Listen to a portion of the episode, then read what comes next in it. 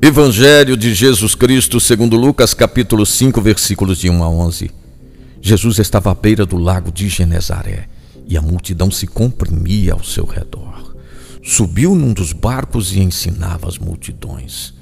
Quando acabou de falar, disse a Simão: Avança mais para o fundo e ali lançai vossas redes para a pesca.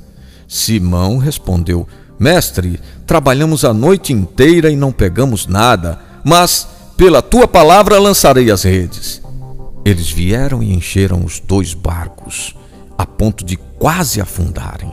Vendo isso, Simão Pedro caiu de joelhos diante de Jesus, dizendo: Afasta de mim, Senhor, porque sou um pecador.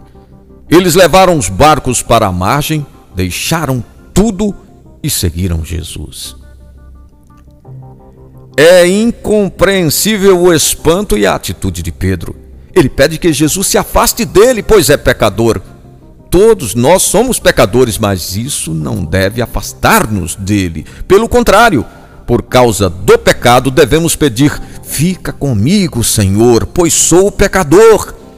Pedro usa a palavra Senhor, que significa aquele que está acima do outro. Ele ressalta a autoridade e a responsabilidade do Mestre. Isso implica aceitar a sua palavra. A partir dela, e não da experiência humana, acontece o êxito apostólico, figurado pela abundante pesca. São as águas mais profundas, para onde os discípulos estão convidados a lançar as redes.